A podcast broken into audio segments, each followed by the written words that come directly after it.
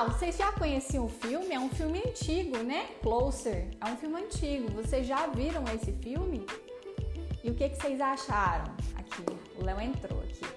O que, que vocês acharam desse filme? Só aceitar aqui. Bom dia, Damiana.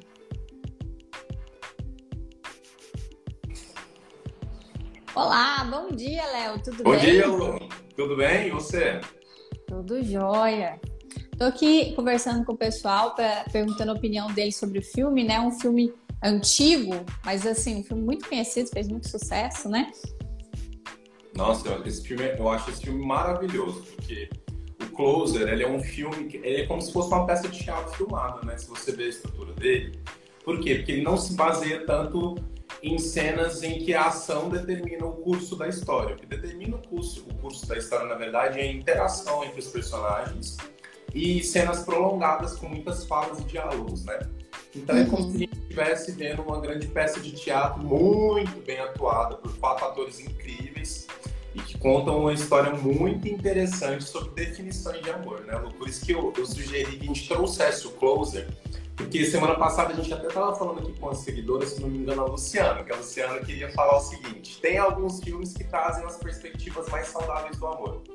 E o Closer, apesar de abordar uma visão pessimista do amor, eu acho que ele traz alguns momentos de realidade hollywoodiana, né? Para discussão uhum. da temática do amor dentro do filme. Não é aquela clássica estrutura de roteiro em que é se desenhado o obstáculo em que o amor se modifica, muito pelo contrário, né, Lu? Vai para uma visão muito mais pé no chão daquilo que poderia ter acontecido com pessoas que têm esse comportamento no amor, né? Sim, mas então, Léo, vamos, vamos dar início. Você já chegou aquecido aqui, né? Vamos dar Tem, início a nossa. já. vamos já dar início então. Ó. Café. Vamos lá. Vamos dar início então à nossa live, pessoal. Nós escolhemos, aliás, foi como o próprio Léo falou, foi uma indicação do Léo, né? Nós escolhemos um filme diferente do que foi semana passada. Closer é um filme muito famoso também, mas que tem uma linha, né, diferente do que foi o Diário de uma Paixão, né? Porque tem uma perspectiva diferente do amor e eu acho, eu concordo com você, Léo. O que eu acho interessante do Closer não é que ele traga perspectivas saudáveis do amor, mas ele traz perspectivas mais realistas a respeito do que é o amor, né? Aquilo lá não é amor saudável. Mas quando a gente pensa na realidade, aquilo lá tem muito mais chances, né, de de fato acontecer pelos desencontros e dificuldades das pessoas em se colocarem no amor do que outros roteiros de amor que a gente vê de Hollywood, né? Então a questão da, de trazer algo para o real e por isso que muitas vezes a gente fica um pouco angustiado, a gente fica chateado às vezes no final do filme, né? Porque a expectativa é que alguma coisa aconteça e que no final fique tudo bem. E quem viu o filme aí vê que o final não é o final clássico de Viveram Felizes para Sempre, né? É, então eu acho que ele quebra muito essa, essa expectativa. Por isso eu acho que é um, um excelente para a gente discutir. Por onde que você quer começar, Léo? Tem tantos lugares que eu acho ah, interessante a gente começar. Porque você é a guia. Vamos lá, você é a minha host aqui hoje. Manda. ah, ótimo. Gente, o que, a primeira coisa quando eu fui, eu fui rever o filme, fazia muitos anos que eu não vi o filme. E olha como é interessante. Eu nunca tinha revisto o filme depois que eu comecei a estudar amor né? Eu, foi a primeira vez que eu vi novamente o filme depois que eu comecei a trabalhar com amor. E eu não lembrava de um monte de coisa. Eu falei, gente, como é que eu não prestei atenção nisso, né? Na primeira vez que eu vi, que eu vi o filme, né? Como é que isso não estava óbvio? Eu também passei por essa experiência. Foi maravilhoso, maravilhoso. É interessante como é, quando a gente muda o nosso olhar para o amor, o nosso olhar para os filmes também é diferente, né? Então, assim, foi, foi como se, que, se eu visse o filme pela primeira vez, né? Porque é com outro olhar. O que eu comecei assim achando interessante, Léo, é que é, começa assim, né? O filme começa falando de como o Dan, né? Que é o, é, é o Dan e a Alice, né? É, eles se conhecem. E logo em seguida coloca como o Dan e a Ana, né? Também se conhecem. E aí eu não sei se você observa a mudança de postura do Dan com uma no início do relacionamento e como que ele se coloca com o outro, né? Eu achei interessante ver assim como o, perso o personagem, claro que existe um, um, tempo aí desse personagem, então significa que ele mudou o próprio comportamento. Então quando ele conhece a, a Alice, ele, ele é, se coloca como mais acanhado, né? A gente vê que ele tem um problema de autoestima, que ele, que ele se sente pequeno em relação ao trabalho dele, ele fica fascinado fascinado por ela. E eu acho que o que ele fica mais fascinado por ela, e é o motivo que, eu, que pelo menos na minha leitura, ele se mantém com ela durante muitos anos, é o quanto ela, ela acha ele interessante, o quanto ela coloca energia e faz ele se sentir especial de alguma forma, né? Inclusive no, no início do filme ele fala, mas você tem interesse mesmo de saber como eu trabalho? E aí ela fala, sim, eu tenho interesse. E ele fica até meio desconcertado, né? E isso eu acho que é algo que nutriu o relacionamento é, é, dos dois. Já com a Ana, ele tá numa postura completamente diferente. Ele tá numa postura muito de sedutor. De, de, jogo de sedução, de jogo de poder, né? E depois, ao longo do filme, nós vamos perceber que tanto ele quanto Larry, eles os dois têm uma questão com poder. O Dan, embora se coloque como romântico, né, ele tem uma questão muito mais forte de poder e conquista do que o Larry. O Larry ele começa essa coisa do poder de poder e conquista depois que ele, que ele é abandonado pela Ana. Ele entra no modo assim, ego ferido total, né? Mas o Dan desde o começo ele faz esses jogos, né, principalmente com a Ana. Tanto é que essa questão com a Ana estava muito ligada a uma questão de, de conquista e de poder, né? Era isso que era sedutor. É isso mesmo, concordo absolutamente com você. Um dos maiores temas desse filme, para mim, principalmente no que se refere aos personagens do Dan, que é o nosso jornalista, né? E o Larry, uhum. dermatologista, é que ambos esses personagens eles têm uma visão de amor como formas de se colocar no poder das relações né? Como você disse, Lu, olha como isso nos leva para um perfil de funcionamento mais narcisista, né? O Dan é uma pessoa insegura e que sente que não, que a sua, sua profissão não é interessante, se sente diminuída em alguns momentos diante de, né, das mulheres, do outro. E isso é um perfil clássico de narcisista. O narcisista, pessoal, ele vive numa fantasia de grandeza.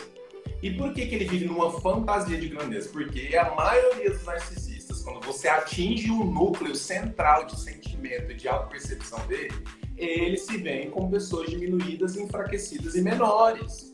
E é, viver na fantasia de grandeza e de poder é uma forma de hipercompensar aquilo que eles acham deles mesmos, né? Uhum. E o uhum. que é o nosso fotógrafo, que é o primeiro personagem da primeira... Jornalista, Léo, é o jornalista. O Dan, que é o nosso jornalista, que aparece no primeiro personagem, é o primeiro personagem do filme, que aparece na primeira cena, a gente vê como ele está interessado em se sentir como uma verdadeira arma de sedução e atração. Uhum. Eu amo aquela primeira cena, porque aquela primeira cena, em que é o Dan e a Ana, certo? É a Ana? A fotógrafa, a Julia Roberts, você tá falando? E, não, a stripper. Uhum. stripper é a Alice. É a Alice, isso. Então, na primeira... É a Natalie, é, Natalie Portman. Isso. Nas, nas, na primeira cena, pessoal, a gente vê o Jude Law, que é o, é o Dan, e a Natalie Portman, que é a Alice, caminhando um em direção ao outro no meio de uma multidão, onde eles têm aquele primeiro contato visual em que eles se veem na multidão e eles se sentem interessados um pelo outro. E eu amo essa primeira cena, porque é exatamente dessa forma em que a gente se mete em rascadas no amor. Né? Quando a gente passa a se alimentar somente de sedução nos relacionamentos, pessoal, a gente não consegue desenvolver outras facetas dessas relações. E o Dan e a Ana, ele, não, a, a, o Dan, e, a, o Dan Alice. e a Alice, eles vivem esse problema nesse filme, exatamente isso. A etapa de sedução do Dan e da Alice é muito gostosa de se ver é um bate-bola ali muito rápido, em que eles, eles ficam interessados de forma intensa e rápida um pelo outro. E a gente consegue ver o desenho emocional dos dois já assim, nos primeiros minutos do filme.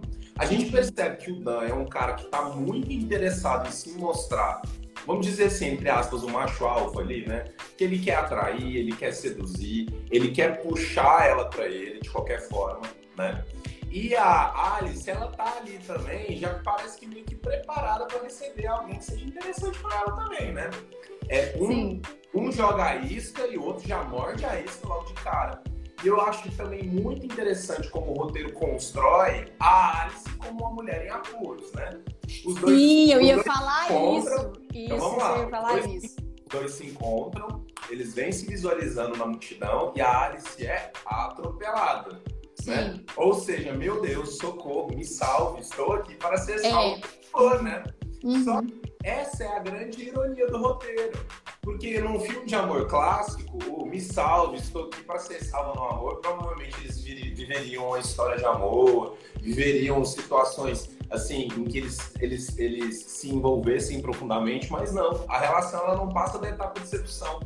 Quando a relação, a gente vê que o relacionamento deles tentou se desenvolver, e mais lá no meio do filme a gente vê que a coisa não engrenou, a gente percebe que tem alguma coisa errada na forma com que esse fotógrafo, esse jornalista e esse stripper vivem o amor, né, Lu? E Sim. parece que tem uma dificuldade de conexão entre si, justamente pelo perfil de funcionamento dos dois no amor.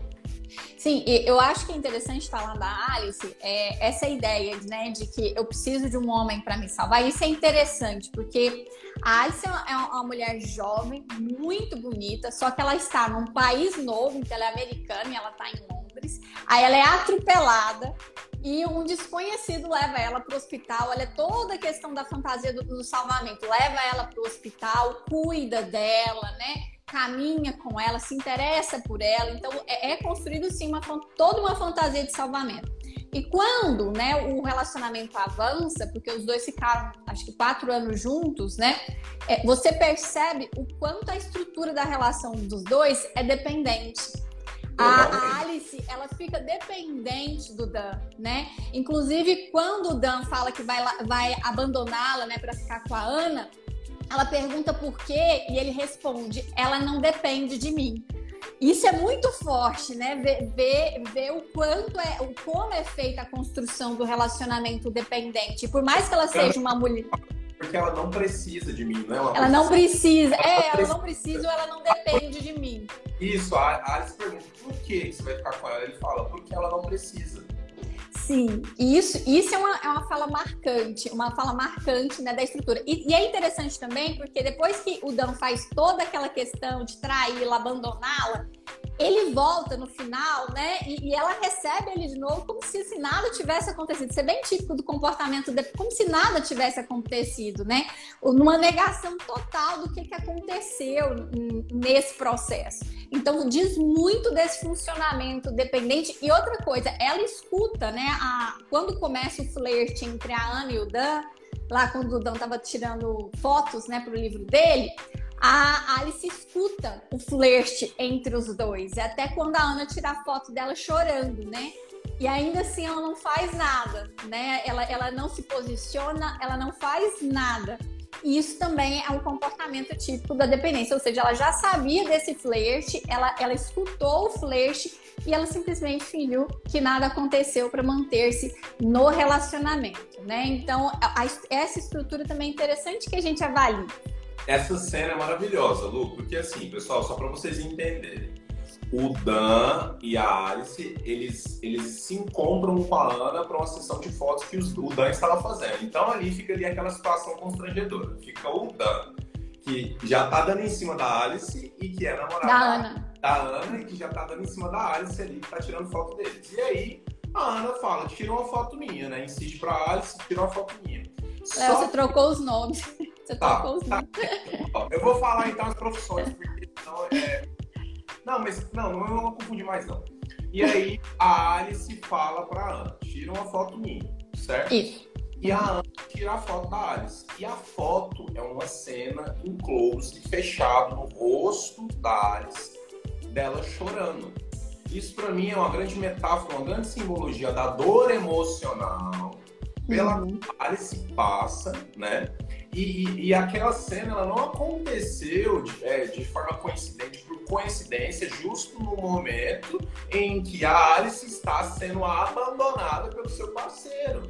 É como se a, vamos dizer assim, o pivô do abandono, o pivô do terno, estivesse conseguindo enxergar a vulnerabilidade da Alice naquele momento. Eu achei muito legal isso. Gente, uhum. A Alice é uma personagem que dá muitos indícios de que ela tem transtorno de personalidade borderline. Por quê? Primeiro, a Alice ela tem uma dificuldade de viver relacionamentos de forma saudável, respeitando a sua própria identidade.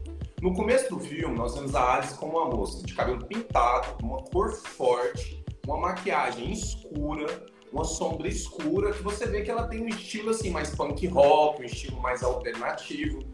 E depois que a gente visita a Alice se relacionando com o Dan durante alguns anos, ela está uma mulher completamente pacata, normal e totalmente com a imagem completamente oposta daquela que ela tinha no começo do filme.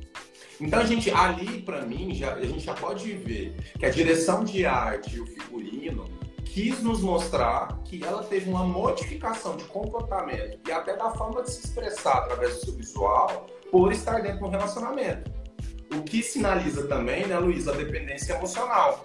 Pessoal, já vou deixar bem claro aqui para você, não é todo mundo que tem dependência emocional tem transtorno de personalidade borderline, não confunda, tá? É interessante. Mas, ah, pode falar. Pode. Não, eu ia falar que é interessante, pessoal. Eu e o Léo, a gente sempre tem umas divergências em relação ao transtorno de personalidade uhum. borderline.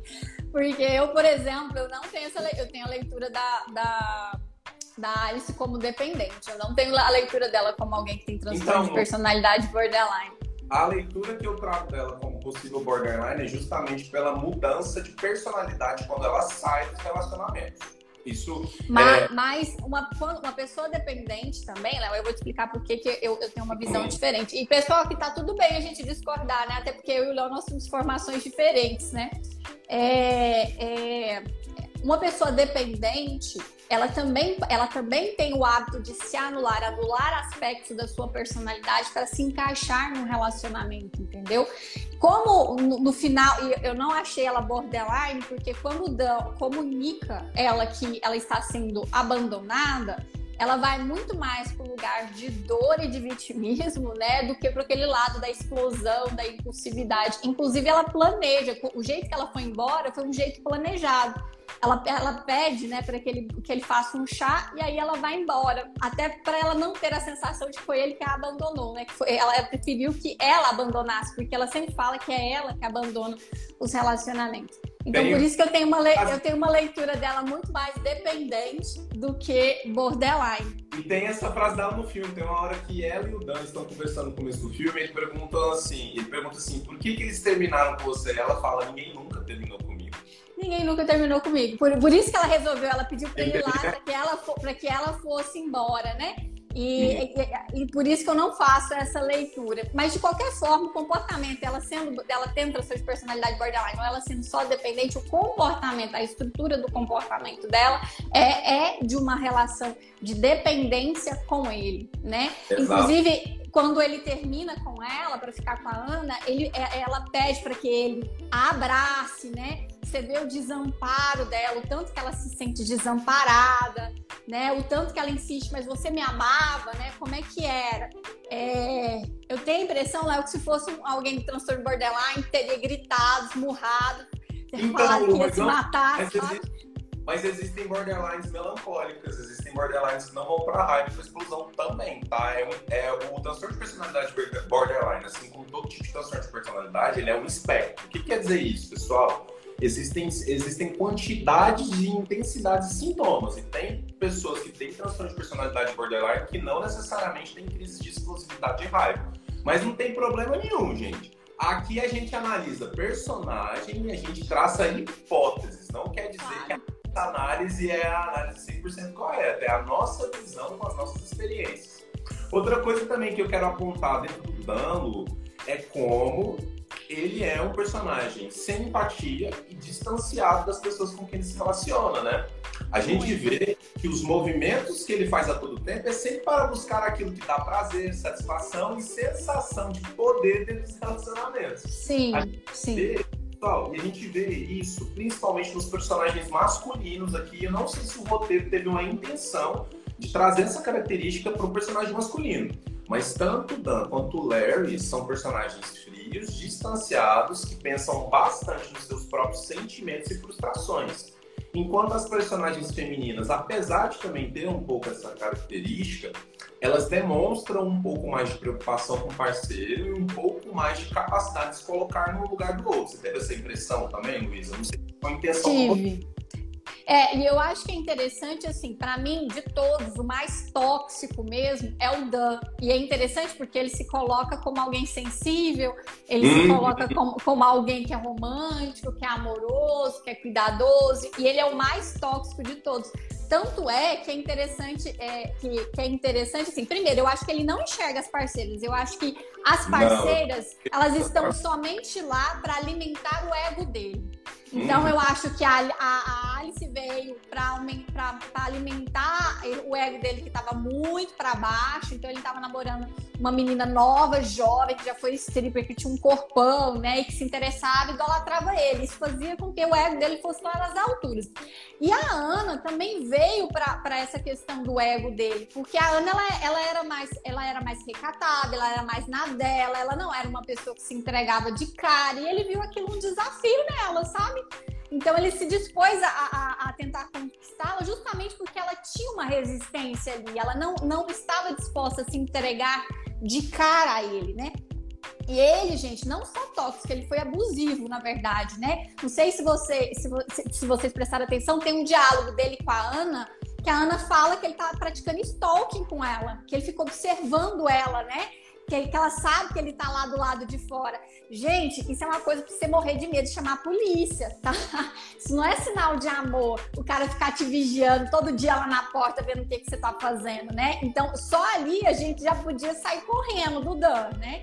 E é, no final, né, quando, quando ele questiona a Alice se ela tinha dormido com, com o Larry e ela conta o que, que aconteceu, ele bate nela. Lá ele, lá assim, fica muito claro quanto ele tem um comportamento, né, de abuso, né? Interessante que com o Larry, né, a Ana também esperou que ele batesse nela e o Larry não bateu, mas o Larry também praticou abuso psicológico com a Ana, né? Ele não bateu. Mas o Dan, que teoricamente era o romântico, né, e tudo mais, ele agride a Alice no final. Então fica muito claro, os dois, né, os dois é, praticaram abuso com elas. Mas o Dan é assim, daqueles que você sai correndo. E eu vejo, eu vejo uma intenção clara dos autores, Luiz, em demonstrar como o Dan tem um comportamento disruptivo, disfuncional e bem tóxico e por isso até eles criam aquela cena em que o Dan ele é pego numa ratoeira, né? Tem uma cena, pessoal, em que o Dan entra num chat de bate-papo de sexo e ele encontra com o Larry, que também estava num bate-papo de sexo. Só que o Dan, ele finge que ele é uma mulher e eles fazem lá um sexting, né? Assim, um bate-papo de sexo lá e eles marcam um encontro. Só que aí o que, que o Dan faz? O Dan sacaneia o Larry, né?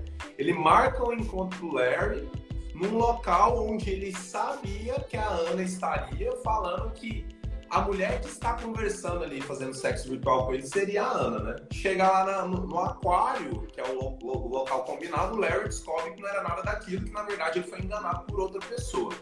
Então, para mim, o roteiro aí, ele, ele quer desenhar uma situação em que o Dan demonstra essa perversidade que ele tem diante das pessoas, né? Sim. Como e como o Dan tem essa tem essa sensação de que ele precisa estar por cima, de que ele precisa é, sobrepujar outro homem, né? Como ele precisa uhum. na dominação e no poder e assim fazendo sacanagem com as pessoas para que ele sinta que ele está assim numa situação confortável e que ele consegue se enxergar como alguém capacitado. Então nessa cena, faz uma armadilha, tanto para uma pessoa que ele não conhece, né, que é o Larry, tecnicamente, assim como para a mulher com que ele tá, tá afim, assim. Ele tá afim da mulher, gente, ele vai lá e ele faz uma situação para constranger ela. E para falar e para falar para ela e para demarcar o território, para falar assim, você tá vendo como eu sei onde você tá? E você tá vendo como eu tenho capacidade de alterar a sua realidade ou de deixar o seu dia um pouco mais chatinho, de sacanear um pouco. Então, assim, olha como eu sou poderoso, olha poderoso. como eu interessante. Eu acho que Sim. em fazer essa ação é justamente mandar esse recado. E meninas e meninos que estão aqui com a gente hoje, os narcisistas e os perversos, eles são interessantes, eles são Sim eles têm essa capacidade de promover ações, de gerar cenas e de, de, de ter atitudes que façam com que a gente fique naturalmente interessados por eles. Então, prestem bastante atenção, gente. Preste Sim. Preste bastante atenção nisso. Muita gente fala pra mim, né? Ah, ela é o bonzinho, eu não gosto. Bonzinho não me dá aquela coisa. É, gente, é isso mesmo. Bonzinho não vai te dar uma explosão de intensidade. Porque o bonzinho é bonzinho. Ele não tá manipulando a imagem, ele só tá sendo ele. Agora, o perverso, o perverso provavelmente ele tá manipulando a imagem e ele tá te entregando aquilo que você quer consumir. É, mas o que é interessante do Dan, né, é que se a gente fosse pensar, o Larry tem muito mais essa ideia, essa, essa, essa coisa do macho alfa, né? Mas e o Dan teria muito no mais sexo. esse perfil. Né? É, sim. sim. E aí o Dan, ele, ele finge esse bonzinho. Ele finge, inclusive com a Alice, várias vezes ele fala, eu quero cuidar de você, né? Sim. Essas coisas assim. Sendo que, na verdade, ele é o pior, né? Não que o Larry seja muito bom, não, mas ele é o pior pelo nível de manipulação, né? E o, o quanto ele precisa crescer em cima do poder que ele, que ele, o poder que ele sente ter é, em relação às pessoas, né? Então, o Dan, gente, ele é um perverso, viu? Perverso daquele assim, pra gente olhar e sair correndo, assim, sair correndo mesmo, assim. Porque o nível de manipulação dele, tanto com a Ana quanto com a Alice, né? Fora a questão, a, a questão dos comportamentos abusivos que ele tem, fora a agressão física. Nossa, não, sair correndo total. E eu acho que o roteiro desenha bem esses dois estereótipos de pessoas ruins, né, Lu? No Dan e no, no Larry. O Dan é uhum. é o que você tá falando, é o lobo em pé de cordeiro. É o príncipe. É aquela pessoa que fala eu vou cuidar de você, meu amor, você tá tranquila comigo, eu sou o cara que vou te dar estabilidade, vou te dar felicidade. Então ele é esse príncipe disfarçado aí, que na verdade é um. Exatamente. Uhum. Agora o Larry, o Larry ele já vem com uma figura mais grotesca, né? Ele Sim. Vem, ele vem mais como um rolo compressor. Porque no filme, pessoal, depois se vocês não assistiram, assistam, quem assistir já vai entender. O Larry, ele tem uma necessidade de dominação, de poder no amor através da sua capacitação sexual, da sua sexualidade, da sua energia física, do seu vigor, né? E o Larry, ele não se movimenta como o Dan. O Dan, para mim, o foco do poder dele é no poder da sedução. Tanto uhum. depois que a etapa de sedução, da intensidade, da explosão da relação diminui, o Dan se sente desinteressado e diminuído. Uhum. O Larry não. O Larry, na verdade, ele quer como se ele quisesse arrastar a pessoa para a gruta dele. Né? Ele quer que a pessoa fique ali armazenada junto com ele. E na hora que ele percebe que a pessoa não está mais armazenada junto com ele, ele se sente incomodado e quer puxar a pessoa de volta. Então, uhum. se parar para pensar, o Larry aí, né, Lu, até que também o Larry ele tem um certo grau de desconforto emocional na presença do abandono, ele tem aí uma questão com a codependência também, né? Porque... É, ele não aceita o fim, ele não aceita o fim de forma nenhuma. Tanto que ele consegue reverter o fim no final. Isso, e ele não aceita ser rejeitado. Porque, assim, pessoal, o Larry ele é desenhado como aquele tipo de pessoa que, enquanto ele está no relacionamento, enquanto ele está estável com a pessoa, ele está tipo, ok, né? Tudo bem, é isso aí, não vou investir, é isso aí. Na hora que ele percebe que a pessoa vai se retirar ou que ele não é tão interessante quanto ele achava que ele poderia ser, ele quer saber o que, que a outra pessoa, o cara, tem de mais interessante que ele, como que o cara transa, como que se o cara é mais gostoso, se não é. Então a gente tem até aquela cena do interrogatório do Larry com a Ana, né, Lu? Em que uhum. ele fica tentando tirar informações muito pessoais, muito íntimas dela, de, de um jeito muito agressivo, muito invasivo, né? E a gente Sim essa insegurança dele diante da percepção de que ele está perdendo a competição, né? Então, sim, eu sim. concordo. O Larry ele é muito mais macho alfa no sentido animalesco da situação. E sim. já é um predador, vamos, vamos dizer assim, ele é um predador das sombras, né? Ele é, se exatamente. Mente, ele manipula, mas pessoal, tanto o Dan quanto o Larry são perversos com vertentes diferentes. A diferença é que um é muito bem disfarçado e muito manipulador, e o Larry não. O Larry já é o perverso rolo compressor, né? Ele precisa daquilo, ele vai ter aquilo, custe o que custar. E, e, e escrachado, né? Mas Isso, o que eu acho é... interessante é, é, dos dois personagens também, Léo, até a gente conversou é, é, pelo WhatsApp um pouco nisso, é o quanto essa questão de ser da necessidade deles serem o dono do prazer da parceira. Perfeito. Isso aconteceu muito com o Larry, porque quando ele descobriu que ela estava traindo ele, né, ele ficou hiper focado na performance sexual do Dan, né? Então como é que tinha sido, qual era a posição, se ela tinha gostado, se ela tinha gozado, né? Ele ficou hiper, assim, ele ficou com foco, né? Porque aquilo parecia que era onde feria o ego dele, né? É a possibilidade da parceira ter sentido mais prazer com uma outra pessoa, né? Então, é, isso é muito claro. E eu acho que isso é uma das coisas que ele não consegue superar. Tanto que ele vai atrás da Alice, né? Ele se sentiu humilhado lá. Ele se sentiu muito, não só abandonado, mas humilhado, né? Ao pensar que a Ana ao pensar que a Ana pudesse ter tido mais prazer sexual com o Dan. E ele vai atrás da Alice, né, para ter também relações sexuais com ela como uma forma, gente, de resgatar a dignidade dele, sabe? Então ele vai lá, ele paga para ela, né? Ela já tinha voltado a ser a trabalhar no clube, ele paga para ela, né, para que ela converse com, com ele e depois os dois têm relação sexual, né? Que era o jeito dele resgatar é, de alguma forma a dignidade dele. Outra coisa também, quando a, Ana vai assinar o divórcio, é, ele só assina o divórcio se ela tivesse uma noite de amor com ele. Porque, de novo, isso tem a ver com a, com a, com a necessidade dele de, de, resgatar a dignidade dele e de colocar o Dan no mesmo lugar que ele. E funcionou. Porque, porque aí, quando o Dan descobre que ela teve né, um, um, um encontro sexual com Larry, ele tem a mesma reação que o Larry teve, do tipo assim, você sentiu prazer com ele? Como é que foi isso? Sabe? Ele teve a mesma.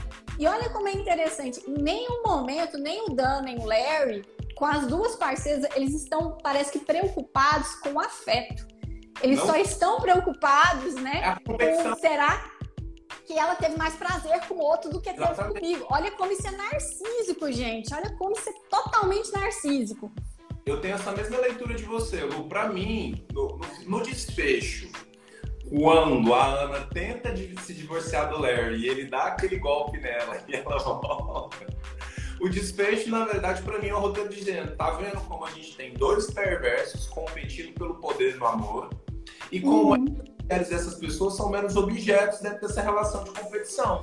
E, gente, o o narcisismo, o narcisismo perverso é exatamente isso que você é. Você é um objeto, você é um meio dele conseguir aquilo que ele precisa conseguir. E geralmente o que o narcisista quer ao se relacionar com você é sentir que ele é o seu dono, que ele tem poder sobre você, que ele é grandioso, que ele é muito gostosão, que ele vai seduzir quem ele quiser.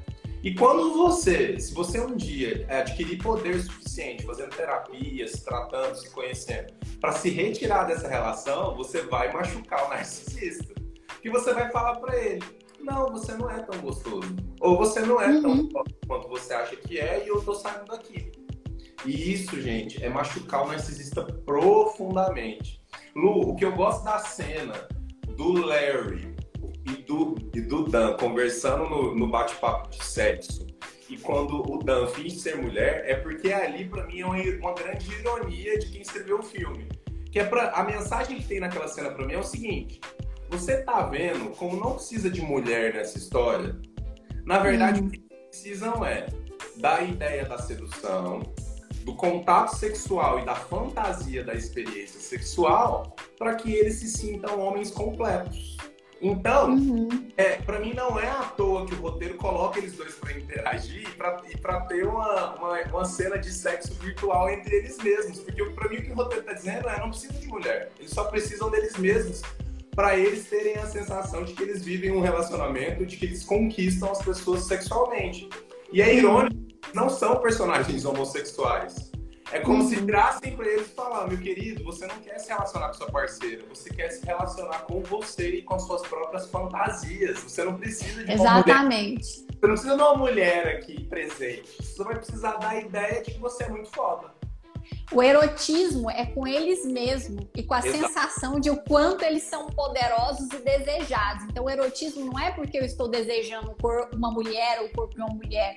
O erotismo é, é, é, comigo mesmo, por isso que é narcisista. A Gleice está perguntando aqui, Léo, que eu acho que vale a pena é, a gente responder agora, por que, que eles dizem que amam e até choram? Porque, na verdade, quando eles amam, quando eles falam que eles amam e eles choram, atingiu, atingiu perdão, a ferida narcísica deles. Então, aquela dor todas né, que eles sentem tem a ver com as feridas de rejeição, de abandono e de humilhação que eles estão sentindo. Não tem a ver com o fato deles se sentirem assim em relação a elas. Tem a ver com, com eles não serem capazes de aceitar que alguém está fazendo isso com eles. Porque eles estão assim tão acima de todo mundo que como assim alguém vai fazer isso comigo? E aí eles chamam aquilo lá de amor, mas aquilo lá, gente, está muito longe de ser amor. É como o Léo falou, é a relação, a dor é deles com eles mesmos, com, com a, a, posição que eles perderam diante da vida dessas mulheres. É isso que eles, que eles sentem. Não, não sente falta dela, pessoa que agrega na relação. Sente falta do lugar de poder que eles ocupavam na vida delas. Gleice, eu concordo plenamente com o Luiz, eu só discordo que eu acho que é amor. É amor excessivo por ele mesmo. Ah, é, é esse tipo de amor, é exatamente. É amor pela parceira, tá? E assim, eu vou te falar uma coisa: o choro desse tipo de pessoa que tem esse tipo de funcionamento, Gleice, é um choro de crocodilo. O crocodilo, gente, quando ele abre a bocona, a boca gigante dele comprime as, as glândulas lacrimais e a lágrima escorre. Então não significa que o crocodilo está sentindo dor ou está triste. É físico. E nós, seres humanos, nós também. Se você fizer um estímulo na sua glândula lacrimal, chora. Então, Gleice, isso é um choro de crocodilo. Um choro de crocodilo por quê? Existe a dor? Existe. Existe a preocupação? Existe. Mas não é com outra, é só com si mesmo. E outra, vem de uma forma infantilizada, se você reparar é como se fosse uma birra. O é. Dan, o Dan, durante o filme, as cenas em que o Dan sofre, ele não tem um sofrimento existencial profundo, gente. Ele tem um sofrimento de frustração do desejo dele. E é como uhum. se fosse uma criança que não está ganhando o pirulitinho que ele precisa ganhar naquela hora. O Larry, quando ele vai conversar com a Alice lá no clube de stripper, ele trata a Alice como um objeto. Só uhum. que a se posiciona de uma maneira diferente, mostrando que ela tem os desejos e a dignidade dela e até a ética profissional dela, né? Na, na uhum. cena, se ela, ela diz não e ela não faz tudo que o Larry pede. E o Larry começa, começa a ficar pirrento. Ele começa a ficar agressivo. Ele, ele começa a ficar a agressivo. E, e, ele fica assim, aquela cena mostra como o Larry tem um comportamento infantilizado no sentido de que o mundo precisa realizar os meus desejos. Uhum. E é entre aspas aqui, tá, gente? Não tô falando de, de forma pejorativa, não. Essa puta aqui, ela não tá realizando meus desejos. Como assim? Como assim? Você é uma stripper e você não vai fazer o que eu peço? Eu sou melhor que você, eu sou mais foda que você, por que, que você não tá fazendo o que eu quero? Ele uhum. fica ele fica agressivo e ele faz questão de pontuar para ela que ele tem dinheiro e que ele pode comprar os seus próprios desejos e que ela ali não é uma pessoa que ela vai ser usada da forma com que ele quiser. Então eu acho isso emblemático, porque os narcisistas, pessoal, eles têm uma dificuldade de amadurecimento emocional no sentido de que eles não enxergam o mundo e as pessoas, eles só enxergam eles mesmos. E quando você não enxerga o mundo das pessoas, você não tem empatia e você não consegue compreender que as pessoas têm sentimentos, pensamentos e vontades que não estão ali para satisfazer os seus desejos. Essa é a dificuldade do narcisismo. Sim. E aí o cuidado. Você, quando você se contrapõe ao desejo do narcisista, as reações vão para o infantil. E quais são reações emocionais infantis, gente? Birra, raiva, agressividade. E aí você tem que correr, porque vem a agressão verbal, vem a agressão física. E de verdade, gente, sem, sem exagero. Se você se manter nessa relação, pode vir até assassinato, né, Lu? É, eu ia falar justamente disso. Quando o narcisista ele se sente humilhado, né? E os dois se sentiram humilhados, né? Ao longo do filme, ele se transforma, aí ele vai para quem ele realmente é, né? Então aí toda aquela máscara fica de lado, ele vai para quem ele realmente é e aí ele é capaz de fazer qualquer coisa com você, desde uma situação de violência psicológica, como foi o que o Larry fez com a Ana, até é, a questão da, da, do tapa, né, de violência física, que foi o que o, Dan fez com a Alice no final do filme. Por isso que é muito perigoso, né? Lidar com um narcisista é muito perigoso, porque enquanto eles acham que eles estão no controle, só a, manipula a manipulação deles é o suficiente, muitas vezes eles ficam lá calmos, mas a partir do momento que ele sentir que você está no controle da sua própria vida, e isso aconteceu com a Alice, tanto lá na cena do clube com Larry, quanto no final do filme também, aí eles se revelam, aí que a máscara cai e você não. É como se você não reconhecesse mais quem é, quem é aquela pessoa. Porque eles vão sim para essa situação de agressividade. Tanto é que na cena do clube, é, entre o Larry e a Alice, a gente fica com medo dele bater nela. Porque ele começa a ficar tão é, exaltado, né? Que a gente fica pensando, ele vai bater nela, ele vai bater nela. O Larry. Ele vai ficando. Harry é mostrado em várias cenas como uma pessoa que tem muita dificuldade de lidar com a raiva. E por vezes eu, eu compreendi o Larry até como um homem um pouco grotesco, no sentido de que parece que ele é meio homem das cavernas. parece que se ele tivesse ele uma marreta, ele já tinha dado uma retada na cabeça das meninas e arrastado elas pelo cabelo e botado elas lá dentro da casa dele, né? Assim, é, é uma coisa, é uma coisa assim, de uma explosividade física mesmo, né? Assim, uma intenção. Intimidadora, né? Intimidador delas. Ele Isso. intimida, o jeito dele colocar, ele intimida as duas, né? É, com essa coisa do poder, da agressividade. Ele não chega a agredi-las, mas ele, ele intimida, assim, dá medo, né? Tanto que a Ana fica com medo de apanhar, apanhar dele. E aí ele fala que ele não bateria nela, mas ela fica com medo. E ela tem razão de sentir medo, porque a postura dele é toda uma postura de intimidação. Beleza. Lu, vamos falar um pouquinho da Ana, porque eu sinto que ele foi a personagem da qual a gente menos falou. Gente, a Ana é a fotógrafa interpretada pela Julia Roberts. O que, que você achou da personagem da Ana, Lu? Eu acho que ela era muito desejada pelo distanciamento emocional dela, sabe? Ela não era aquela mulher que se entregava de cara, ela não era uma mulher que colocava o cara no pedestal. Ela era uma mulher bonita, muito inteligente, bem sucedida, e eu acho que ela se tornou alvo da conquista dos dois por causa disso, porque ela não era uma mulher que não é uma mulher que cedeu facilmente à sedução do Dan e não é uma mulher que achou o Larry o máximo, mesmo ele sendo médico, né, bonito e tudo mais. Era uma mulher que era que assim, que, que tava ok, sabe? E eu acho, eu acho que isso fez com que ela ficasse tão sedutora para esses dois que eram tão firmes na conquista. Eu também acho que ela nunca dava a entender que ela estava completamente entregue na relação. Ela sempre estava com a postura um pouco mais recuada, recuada. E isso deixava eles assim desesperados, né? Porque não sabia exatamente o que, que ela queria naquela relação. Então, Lu, eu, eu, vejo, esse, eu vejo a Anne e a Alice como, de novo, faces opostas do mesmo problema, assim como o Larry e o Dan são faces opostas do mesmo problema. Agora que eu tô chegando nessa conclusão. A Anne e a Alice, ambas têm dificuldade de se manter nos relacionamentos, mas Sim. a Alice, por ser hiper disponível e estar aberta a se jogar, e a Ana por ser indisponível né? Uhum, então, olha sim. como essas duas personagens são interessantes para a gente entender o funcionamento do Dan e do Larry. Quando os personagens interagem com a Alice, principalmente no começo do filme, quando o Dan interage com a Alice no começo do filme, nós vemos que a Alice está disposta e aberta a viver uma relação intensa e a se jogar nas experiências do amor e a se parear com o parceiro que se apresentar para ela. Então, o que eu tô querendo dizer com isso? Gente, chegou a proposta lá de casamento, a proposta de namoro, a Alice tá dentro, né? Uhum. A pessoa a seduz por essa forma. A Alice morde a isca. Mas é como você falou, Lu, por que, que a Alice é interessante?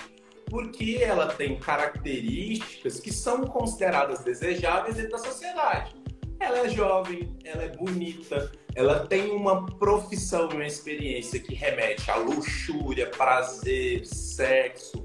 Então ela é desejável como se ela fosse, pessoal, vamos dizer assim, um brinquedo sexual muito gostosão, né? Nossa, que é. Um objeto. Pessoa, As né? duas são objetos, mas a, a, a Alice é aquele objeto que você descarta com mais facilidade. Mas... E a Ana é aquele objeto que você quer, deseja luxo, loucamente. É. Isso. A, a, a Alice ela é mais assim, uma boneca de luxo. Agora a Ana, gente, por que, que ela é interessante? Por que, que os lobos mal vão lá morder ela? Porque ela não dá bola para eles porque a mensagem que a Ana passa quando ela interage com o Dan e com o Larry é uma mensagem seguinte, queridos. Eu sou blazer, eu não vou dar acesso para vocês de forma fácil e vocês não vão me conhecer rápido e não vão me conquistar rápido.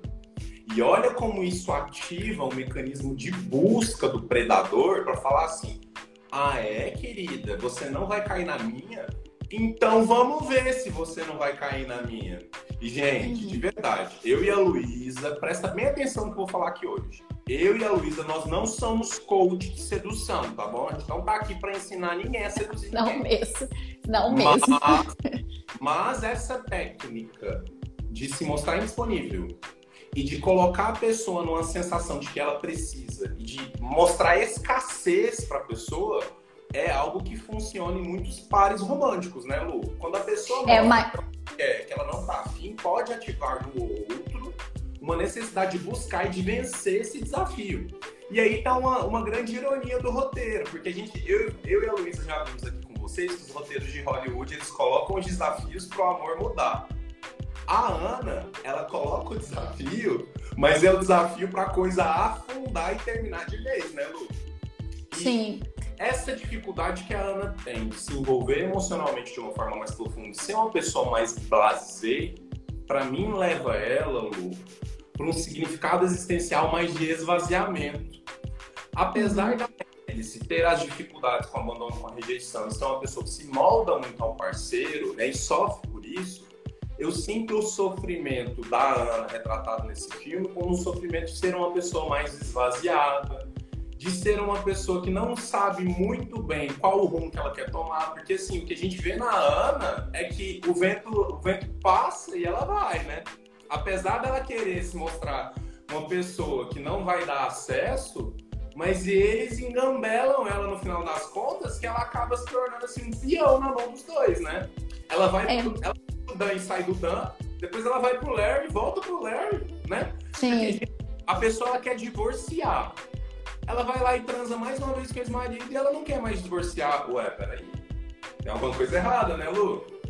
Na, na verdade, eu acho que é, a, a, a Alice, ela, ela é muito é, da entrega, então, mas é uma entrega que não é saudável, porque ela entrega tudo, ela entrega tudo, né? E a Ana, eu, como você falou, Léo, é muito na indisponibilidade. E a gente percebe, inclusive, uma postura de desconfiança na Ana, que é diferente da entrega, da confiança da Alice, né? Bem diferente mas que as duas vão ter dificuldade. Falando dessa questão da sedução, não vai dar tempo da gente aprofundar nisso, que isso é um tema que dá pano para manga, né? Mas o que eu acho que é interessante vocês observarem, pessoal, é, ah, então quer dizer que a gente tem que se fazer indisponível pelo outro. A gente tem que tomar cuidado com essas questões de, de, de sedução. É, a indisponibilidade, ela é sim mais sedutora do que a hiperdisponibilidade, tá? Só que uma indisponibilidade muito grande para o outro vai atrair os narcisistas, porque as pessoas vão desistir de te acessar. Né? Porque, tipo assim, a pessoa tá tentando uma, duas, você não quis, uma pessoa saudável vai falar, ela não quer. Tchau, né? Um narcisista fala, ai, não, isso é pessoal, eu vou conseguir para provar para ela, entendeu? Eu sou então, uma disponibilidade muito grande Exatamente, uma indisponibilidade muito grande também não é interessante, porque aí você filtra as pessoas que chegam até você e quem vai, vai te querer vai ser os narcisistas, porque eles é que estão à altura da sua indisponibilidade, que foi o que aconteceu com a Ana, tá? Mas isso é um assunto bem complexo pra gente falar em um outro momento. E, Léo, antes da gente terminar, porque ainda dá pra gente conversar um monte de coisa do filme, eu quero falar do final do filme, que pra mim é a parte mais espetacular do final do filme. Bastante também. Na hora que terminou, eu fiquei, meu Deus, como todo mundo. É espetacular o final, o final, o final do filme. E isso eu acho que, que de fato é uma metáfora do que realmente acontece. Porque aí está lá a Alice e o Dan que voltaram, né? Depois, depois do Dan ter levado um pé na bunda da Ana, né? Eles voltaram. E o Dan ainda tá com aquela, com aquela pulga atrás da orelha de que a Alice teria dormido com o Larry, né? E aí ele começa a pressionar a Alice de alguma forma. E ele, de novo, ele pressiona de um jeito que é invasivo, ele pressiona de um jeito que é agressivo, que coloca ela numa situação desconfortável, né? E aí ele sai ele, e ela volta, e na hora que ele volta, ela fala assim: Eu não te amo mais. Ele, aí ele fala: ah, Desde quando? Agora, nesse exato momento. Isso é uma coisa muito interessante, apesar de que isso é uma metáfora, pessoal, do desencanto. O que, que aconteceu com a Alice naquele momento? Ela conseguiu ver realmente quem ele era. E aí ela se desencantou. E quando a gente se desencanta, né, do amor, esse é o processo que o amor morre, a partir do desencanto. E ela fala, eu não te amo mais, né? E aí ele entra em desespero e tudo mais. E aí acabou mesmo. Por quê? Porque ela passou pelo processo de desencanto. Essa, essa fala do filme, espetacular esse final. É, eu, eu acho muito bom também, Lu. Mas assim, eu acho que a, a Alice ela tem essa questão com o desencanto, porque a Alice é uma pessoa que vive no comando de ferida, né? Ela vive nos comandos da ferida, do abandono e da rejeição. Então, quando ela se relaciona com outras pessoas, na verdade, ela pega uma fantasia de que alguém vai acolher o abandono e a rejeição dela, joga naquela pessoa e ela não se relaciona com a pessoa, ela se relaciona com a necessidade da ferida dela, de receber acolhimento de receber aceitação. E quando essa fantasia começa a ficar mais porosa, começa a virar uma fumacinha e essa cortina cai, a Alice não quer mais, porque ela não quer se relacionar com o outro. A Alice quer se relacionar com a necessidade de acolhimento e de aceitação. E daí que vem o sofrimento. E outra coisa, Lu, não sei se você reparou, para mim, né? É, o filme desenha a busca da Alice na abertura e no final, porque a abertura é a Alice chegando em outra cidade, encontrando outro parceiro. E o final é a Alice indo embora dessa cidade. Então, gente, olha a busca. A uhum. busca eterna, essa busca incansável, essa busca cansativa, difícil, quando você tá ouvindo a sua ferida de abandono e tentando fazer com que os seus parceiros amorosos consigam suprir essa necessidade que você tem de não se sentir abandonado. Você vai viver buscando, você vai mudar de cidade, você vai mudar o seu cabelo, você vai mudar o jeito de você se vestir, você vai mudar os seus amigos, você vai estar em constante estruturação e desestruturação, mas a sensação que você vai ter você nunca alcança o conforto que você precisa. E esse final, para mim, ele é perfeito. Perfeito. Espetacular. E é isso, pessoal. Ficamos aqui com essa nossa análise. Eu achei uma excelente escolha. Surgiram aí pra gente outros filmes, viu, pessoal? É, sobre amor que vocês acham que seriam interessantes. Acho que é esse, assim, para sair um pouco né, do padrão amor romântico. Esse tem muito de amor romântico também mas ele traz um pouco mais da realidade e deu umas discussões muito, muito legais. Muito legal mesmo. E, gente, para vocês que estão nos vendo no YouTube, no Instagram da Luísa, ou estão nos ouvindo no Spotify, nós estamos aqui todas as quintas-feiras, às sete e meia da manhã, com Amor na Mídia, discutindo filmes, obras que estão em entretenimento, algumas cenas de alguns famosos e também Big Brother Brasil em alguns momentos, tá bom? Nos acompanhem por aqui. Muito obrigado pela presença de todos vocês que estiveram aqui no chat com a gente. A gente se vê semana que vem. Beijo, pessoal. Obrigada, Léo. A gente se vê Beijo. semana que vem. Até mais. Tchau.